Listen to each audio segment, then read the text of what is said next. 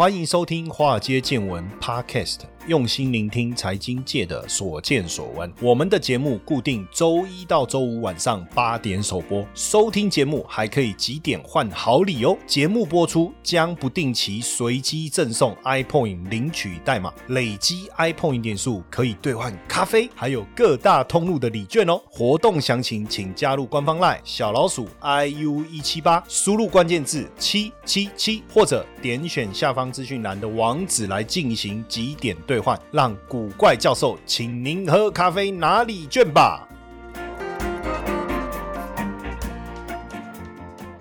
大家好，大家晚安，欢迎收听《华尔街见闻》Podcast，我是古怪教授谢承彦。那现阶段呢，呃，新经济的一个议题呢，非常非常的火热，所以呢，今天也想跟大家来聊一聊什么叫新经济哦。当然讲新经济，我们第一个想法也想先来看一下台湾跟新经济新经济之间的关系啊。那最近刚好看到《工商时报》的一篇社论啊，那我觉得他讲的非常非常好，所以我就想。说用这篇社论来当一个开头，来跟大家聊一下这个新经济跟我们投资之间的关系哦。当然，因为美中贸易战延烧到现在，然后到科技战到转单的效应哦，我们确实看到了我们的科技产业，包括半导体转单的一个效应。大家也更认同，也更理解什么叫 AI，什么叫五 G，什么叫这个物联网。那甚至有很多跟五 G 相关的投资的一个题材。哈，包括 ETF，包括相关的这种媒体的报道，非常非常的多。那当然，其中大家更理解的就是这一次的这个远距医疗啊，远距工作、远距学习这些啊，这些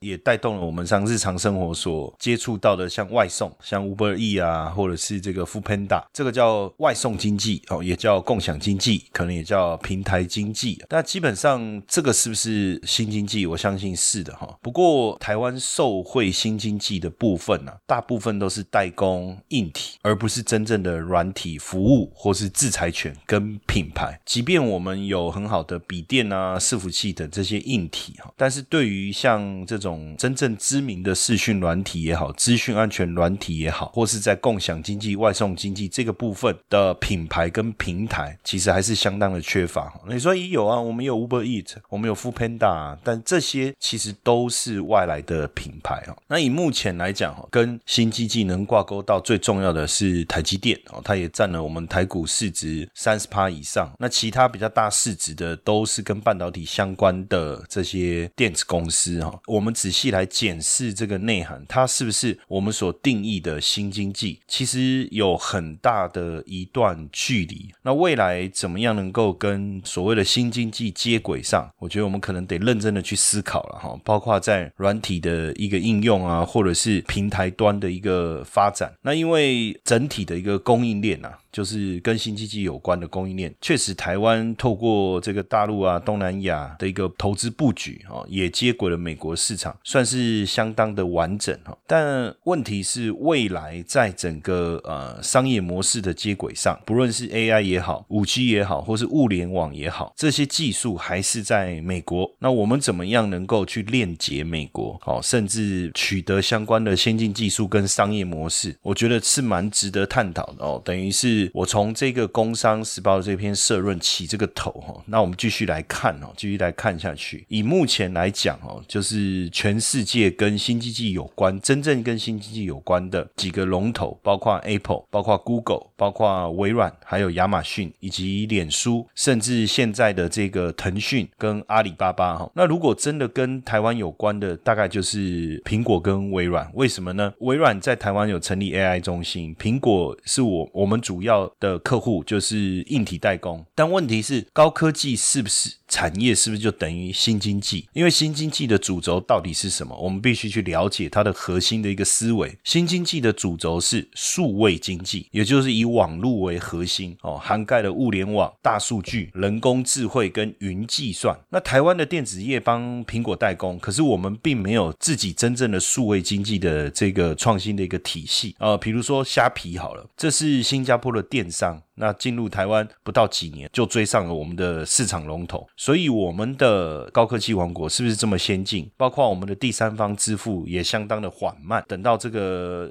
外商大军压境啊，我们才开始去思考。也就是说，我们缺乏一个生态体系啊，比如说中国大陆以支付宝、O to O 新零售，或者是无人商店啊、无人机快递，改变了这个传统零售的面貌的时候，我们可能还在想，哎，你看我们到处都是便利商店，非常的方便。但问题是，呃，新经济的一个崛起，我们是不是会在这个趋势上缺席？我觉得得去思考一下。那像我之前到东南亚去旅游，不论去泰国也好，到印尼也好，让我感受比较强烈，就是到处都可以看到阿里 Pay 的这个商标，甚至我们到商店去购物啊，我们到东南亚，他们英文普通还可以。那当然有时候在沟通过程中，付款的方式要怎么去支付？那我就记得那时候我们去买东西，他们的信用卡机好像故障，那他就一直问我有没有阿里 Pay，阿里 Pay 这样。那个时候我才发现说，哦，阿里 Pay 手机拿出来有网络，阿里 Pay 直接可以支付，非常非常的方便哦。所以我们得去思考，不论是香港也好，新像新加坡也好，他们在新经济这一块的发展确实超越台湾，不能否认哈，不能否认。就好比大陆的这个互联网的保险公司啊，众安，它在二零一七年 IPO 的时候啊，它的集资额是高居港股的第二名。那中国互联网企业逐渐上市，那几乎东南亚的这个市场也慢慢的被中国业者所所取代，包括东南亚第一的电商也被阿里并购啊，租车龙头也被软银跟滴滴入股。那虾皮的母公司也有腾讯来参股，所以我们得去想一下整个生态系怎么样的重新规划跟连结哈，不然十年后台湾有没有可能在新经济跟 AI 这个领域这个错过呢？哈，像这个之前有个投资银行家就预言说，台湾在新经济这一块可能会又慢又过时哈。在二零一八年二月的时候，马斯克在推特上发了一个新闻哈，就是福建铁路站施工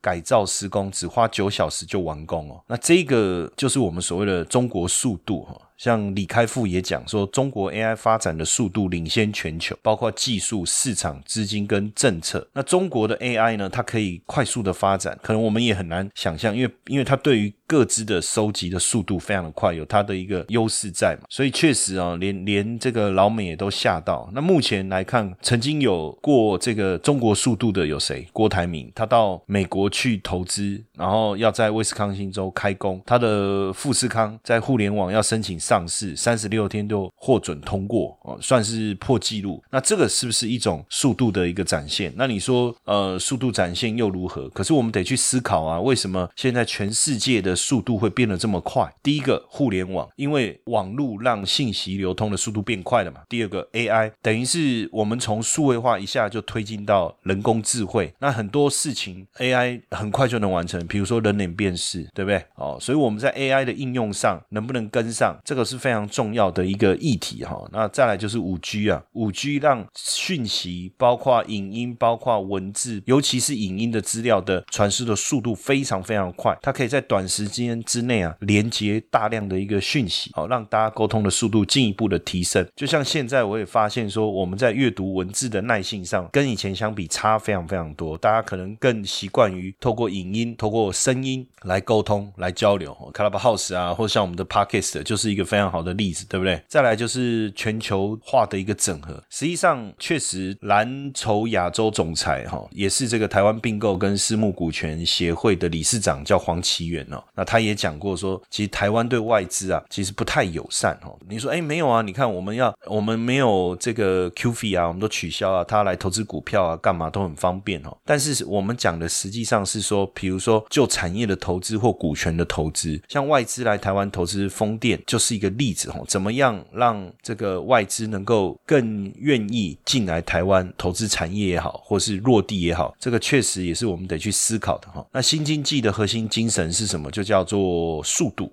所以很多的独角兽怎么样能够形成？比如说像共享租车的滴滴出行，或是共享单车，或像外卖快递这个饿了么，都只有几年的时间，可是就能够很快的结合市场的资金，快速的一个成长。这个也是台湾目前。前我们认为比较缺乏的哈。那新经济里面有一种特殊的组织叫加速器，就是协助企业来快速的成长，加速它的整合。因为原本你一个企业可能要花十年才能达到你的目标，但是透过加速器，可能三到四年就能达成了。但是从传统的管理的理论来看，这样不好啊，这是揠苗助长，对不对？但是其实新经济的游戏规则其实就是这样。那以新经济来看哦，我我们比较在意的一些大陆的企业，比如说像这个阿里巴巴、像腾讯、字节跳动。我是美团、美的集团、东京、海康卫视等等哦，这些都是非常知名的企业。那如果我们特别去看一下，就会发现说，以这个去年来讲哈，就是说新经济五百强榜单里面哈，网络跟现代资讯还有新生活形态入榜的数量特别多。那以资讯科技、资讯技术服务业来讲，占了大概百分之十五哈。那新生活服务部分就占了百分之十四。实际上，我们也理解，就是科技。创新确实是这个网络科技推动下非常重要的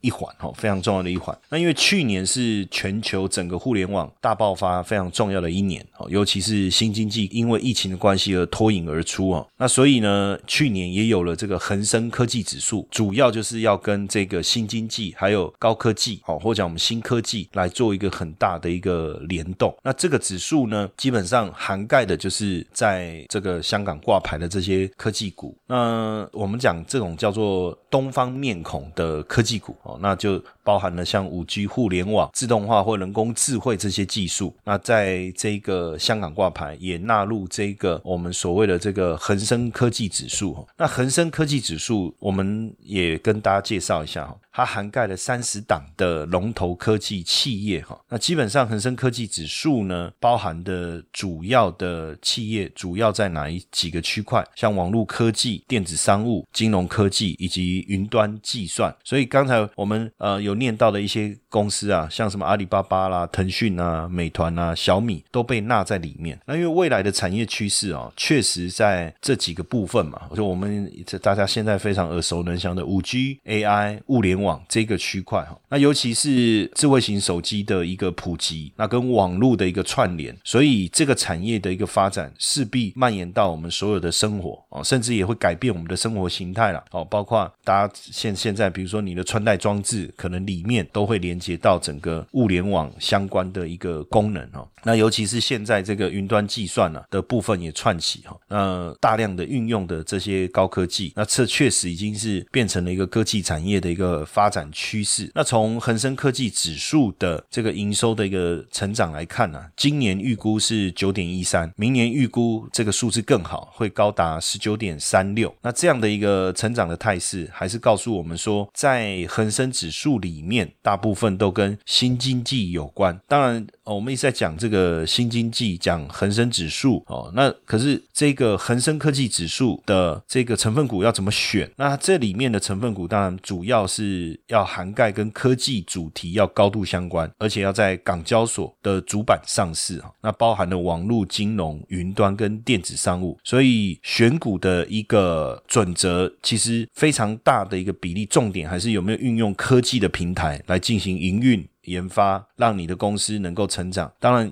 还是非常在意的是它的股票的流动性，所以选市值最大的三十档股票来作为这个指数成分股。那目前来看呢，这三十档恒生指数成分股当中啊，资讯科技类的权重相当高，接近七成哦，其中包括像小米啊、京东、健康，那包括阿里巴巴，然后还有像这个腾讯啊、美团这些，所以等于是顺应了科技产业的一个发展的一个趋势，也让整个香港的一个市场更迈向这个科技化哈，所以很多人就会把这个恒生科技指数啊拿来跟这个纳斯达克的科技指数啊，就是纳斯达克里面就一百大的成分股来做一个对比。那基本上其实设计整个概念是相当相当像的哦。那当然也都是选择在他们这里挂牌上市非常有代表性的科技公司，所以在成分股的选择上，我们大概理解，实际上都没有对市值有具体的要求，但是基本上排序。上就是最大的三十档，在恒生科技公司跟纳斯达克一百档稍微有一点差异哈。那恒生科技指数，我们刚才讲到，就是说它在成分股的筛选没有限制产业，但是要求跟科技要高度相关，这个部分还是有它的一定的一个要求。那恒生科技指数呢，它每一季会做一个调整。甚至如果你是 IPO，只要你符合这个标准，一样能够纳进来哦，一样能够纳进来。那基本上，如果我们把这个恒生科技指数呢，跟纳斯达克指数我们做一个对比，让大家有一个比较清楚的了解哈。那恒生科技指数是在去年的七月底。这个设立的那是三十档成分股，那每一季会调整一次。那对个股的呃要求上，它并没有市值的要求，但是它就是把符合条件的选出前三十大股票。但在流动性上有要求，这个还是有要求。那产业没有限制，但是一定要跟科技有关。那新的股票也可以纳入 IPO 也可以，只要你的条件都符合我的要求，市值确实排在前三十大，自然而然就可以被纳出来哈。但是呢，每一档股票最高在指数里面的占比最高。是百分之八哦，所以也就是说，三十档股票最厉害、最厉害的也只能占百分之八哦。那这样子的一个做法，我觉得相相对来讲就不会因为一个股票而大幅度的影响整个指数的一个涨跌哈，就不会因为这样。像三月初以来啊，虽然说美这个港股啊刚开始的时候表现不错，但是后来因为这个我们讲印花税的关系啊，确实出现了一个比较大的一个修正哈。那尤其是因为我们看科技股的部分哈。然后卖压又更重啊，那当然现在港股跟全球之间的一个联动性是更大了，所以科技股修正的原因当然不外乎第一个，呃，本益比偏高了。那在美国公债值利率呢持续上升的情况下呢，市场当然会对于这些已经涨多的一些科技龙头股做一些调节，呃，引发了短期的一个卖压哈。但是呢，从过去的历史经验来看，美国公债值利率会上升，通常反映就是景气变好这件事情。所以景气变好这件事。情当然也反映了你企业未来长期的发展，获利应该还是能够持续成长。可是呢，短线如果你涨得太多了，本比太高了，你势必要面临修正。等到你修正到一个合理的估值，那自然看好基本面的买盘还是会重新进来，还是会重新进来。所以基本面好，获利成长性好，产业有前景的股票，修正过后，即便有比较大的跌幅，但是。反而因此而能够受到市场的青睐哈。对于保守又想资产稳健成长的粉丝们，使用零死角 ETF 增长术可以帮助大家在任何刮风下雨的情况下，资产都能获得完善的保护。零死角 ETF 增长术引进多元的资产组合，运用股票、债券、黄金还有商品的比例调配，打造一专属于你个人的投资组合，可以应对不同的经济状况，无论是牛市、熊市，甚至是猴市。经过实际的模拟，零死角配置在股灾时抗跌，上涨时也能打败大盘，完全无需担心。简单易学易上手。同时，破天荒的大神谢承彦博士还将为各位财务 见证优惠募集方案，倒数计时中，赶快点击下方文字链接到课程说明页面。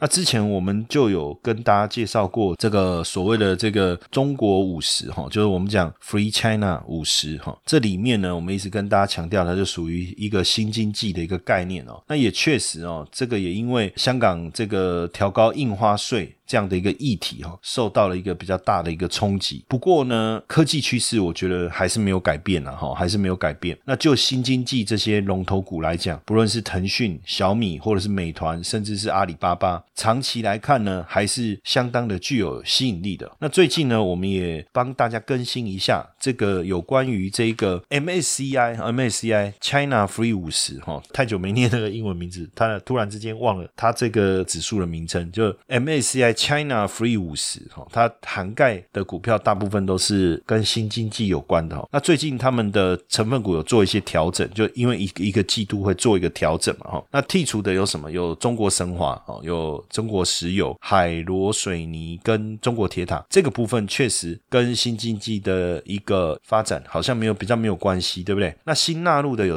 有谁？有哔哩哔哩哦，我不知道大家知不知道哔哩哔哩这一家公司，它是现在最夯的弹幕影片的分。分享平台哦，那另外一个是呃，也算是中国的电商龙头之一，叫唯品会。那当然就是消费类的股票。那还有创新生物制药公司，像这个在鼎医药，还有这个新药研发的信达生物制药。然后另外一个呃非常重要的软体公司叫金蝶国际哦，还有这个绿能啊，太阳能相关的太阳能板的玻璃制造商啊，叫信义光能。然后另外像这个住宅物业管理服务的公司碧桂园哦，也是最新被纳入。入的标的之一哦。那基本上我们一直在跟大家谈新经济、谈科技为主轴，其实也要让大家去理解说，呃，目前的一个时代的一个趋势哈，时代的一个趋势。那就呃，过去在谈论这种所谓的跟中国相关的 ETF 的时候啊，大家可能比较熟悉的还是这个，比如说上证五十啊、上证一八零啊这一类的。不过当我们在谈新经济的时候啊，这些 ETF 所涵盖的成分股啊，基本上比较少是跟我们所谈的新经济有比较大的关联性。比如说上证五十也好，上证一八零也好，沪深三百也好，有几档共同的成分股哦，比如说贵州茅台，这都占比比较重的哈。然后像这个银行类股，中国平安金融类的哈，招商银行这一类的，那这一类的还是比较属于资产性价值型的，那跟经济新经济的一个发展比较没有大的关联性哦。那如果要讲新经济的发展，当然我们从这个 MSCI China Free 五十里面的成分股，我们稍微跟大家分享一下，包含哪一些哈？比如说腾讯控股、阿里巴巴。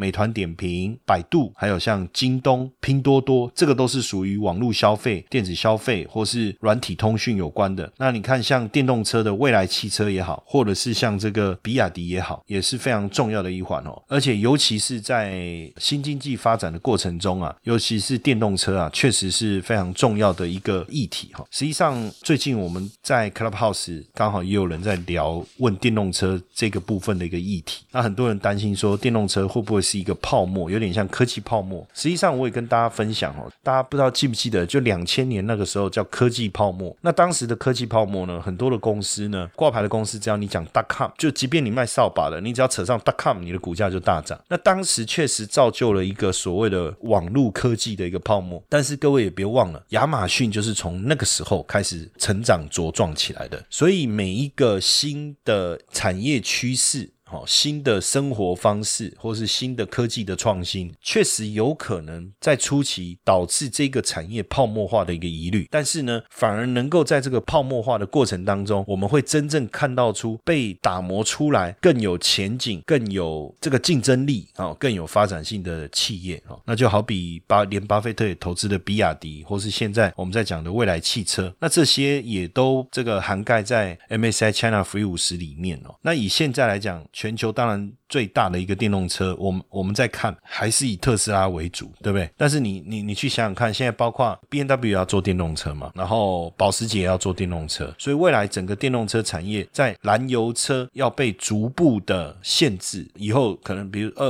二零二五年、二零三零年、二零四零年，各个国家都禁止燃油车的生产，那到时候势必电动车就是市场供应的一个主轴，所以整个电动车市场串起的速度非常非常快。那现在的电动车。就会像以前我们的手机，智慧型手机刚开始的时候，大家不知道什么叫智慧型手手机啊？手机不是就拿起来打电话吗？那智慧型手机什么意思？我手机连网络，也没有网络啊，不方便啊。可是等到你看到后来，现在手机连网络非常的方便以后，几乎以前我出门一定要背一台笔电，我现在也都没有在背笔电。为什么？以前会背笔电的几个原因嘛。第一个，我可能要处理收电子邮件嘛，哈，那我可能要这个连了网络以后，我要看一下盘嘛，哦，或是看一下文。有没有人寄给给我什么文件、回 email 之类的？但是你看，我们现在的通讯方式是用 Line，那用脸书，然后包括现在的网站都有所谓的手机版，也就是我们现在连在上网在看一些讯息、看新闻也好看影音也好，几乎都是使用的都是手机版，反而很少使用这个电脑版。所以慢慢你就会发现说，哎，我好像出门带一只手机，我就可以做所有的事情，包括连公务的往来、收发 email，我也是用手机在进行哦。那所以在这样的情况下，未来电动车的发展更容易跟我们所谓的物联网也好、车联网也好，整个去做一个结合，甚至可能我们一上车，自然而然的这个车子一启动，然后呢，它确认你的身份，那怎么确认？比如说我用指纹，或用瞳孔，或是用声音，然后呢，它就确认车主是你，那也自然而然就可以连到你的 line，连到你的。脸书连到你的 email 哦，有 email 讯息进来了哦，有这个脸书的讯息，你可以看一下，或者是你的 IG，甚至你也可以透过电动车，然后像我们现在有时候要连那个 Club Clubhouse 啊，很麻烦，要回到办公室嘛，因为在车上开车总是也觉得好像不是这么方便。但是以以后你也不用把手机拿出来，直接车子就帮你连好，连到你的 Clubhouse 的账号，你就可以自然而然去发表跟别人聊天，在房间里面沟通。然后呢，赖的讯息，甚至他直接帮我读取哦，你就语音下指令，哎，他就告诉你这个赖的讯息是什么。那所以未来的电动车可能会变成很像一台这个现在我们非常依赖的智慧型手机，但它不光只是手机，它还可以载我们到任何的地方。所以电动车的发展已经不是只有电动车。为什么我一直在强调这一块？就是整个新经济的一个氛围，它一定是串联我整个生活的层面，包括我的消费，包括我讯息的来源，包括我的社群媒体。包括我的这个，简单讲应该叫食衣住行娱乐一，比如说你你要在网络上消费嘛，食衣住行娱乐影音的一个讯息的一个传达，都帮你整个融合在一起。那这个当然就有赖于非常完善的一个五 G 的一个环境的一个架构，包括你的硬体，包括你的软体，包括你的平台。那这个部分从从我今天一开始在谈的时候，我就跟大家讲，我们的硬体做得非常好，但是在软体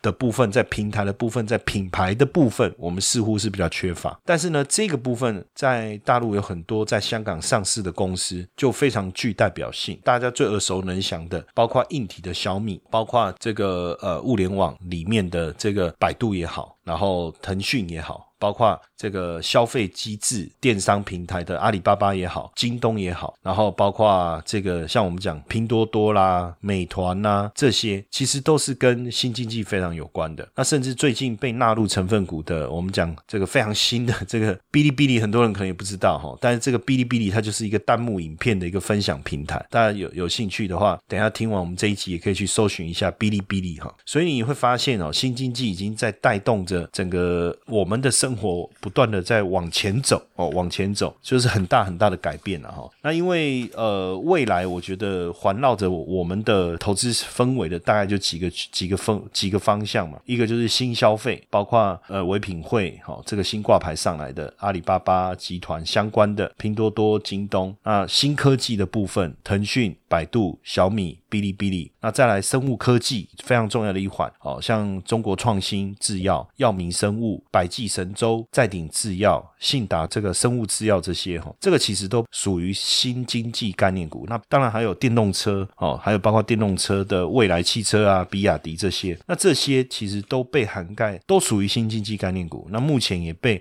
涵盖在 MSI China Free 五十里面，哈，所以呃，新经济我相信未来很长。一段时间都会是在我们日常生活当中非常需要花很多的，应该不是说花很多精神去关注吧，而是自然而然你的生活就会跟这些平台、品牌或者是这种生活模式去连接在一起。所以过去这个巴菲特讲的嘛，就是从你的日常生活当中去找到可以投资的这个品牌。对不对？那如果这个品牌又有很大的一个护城河的时候，自然而然它就能够成为你可以长期持有的标的。那以目前现在的一个氛围来看，新经济就是我们未来生活上非常重要的一环。那从新济当新经济当中，我们怎么去找到呃具有护城河而且能够长期成长的公司？我觉得这个也值得我们去思考。但是个股的选择，我往往觉得它有很高的一个难度，而且你要对这个公司的。呃，这个内容包括它的财务报表、它的经营各方面。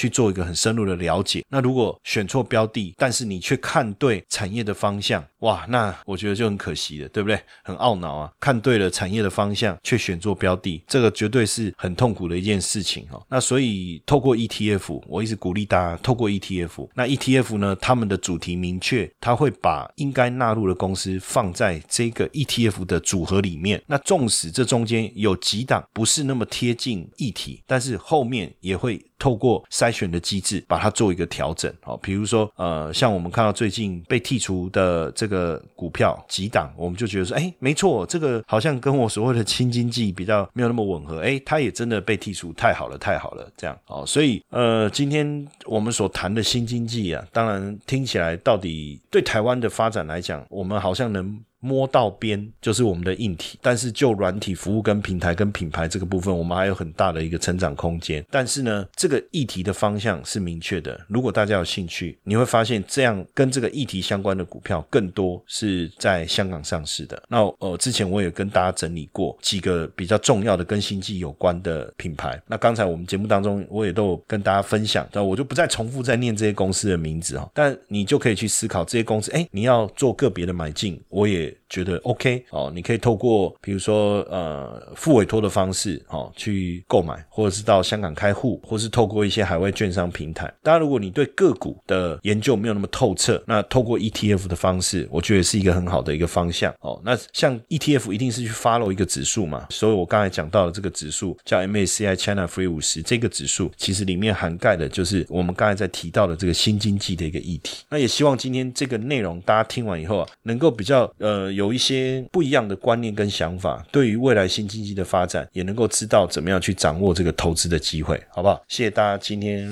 的收听，晚安。嘿，各位铁粉们，如果喜欢华尔街见闻，请大家多多按下分享键，让更多人能听到我们用心制作的节目。你们的一个小动作，是支持我们节目持续下去的原动力哦，快去分享吧！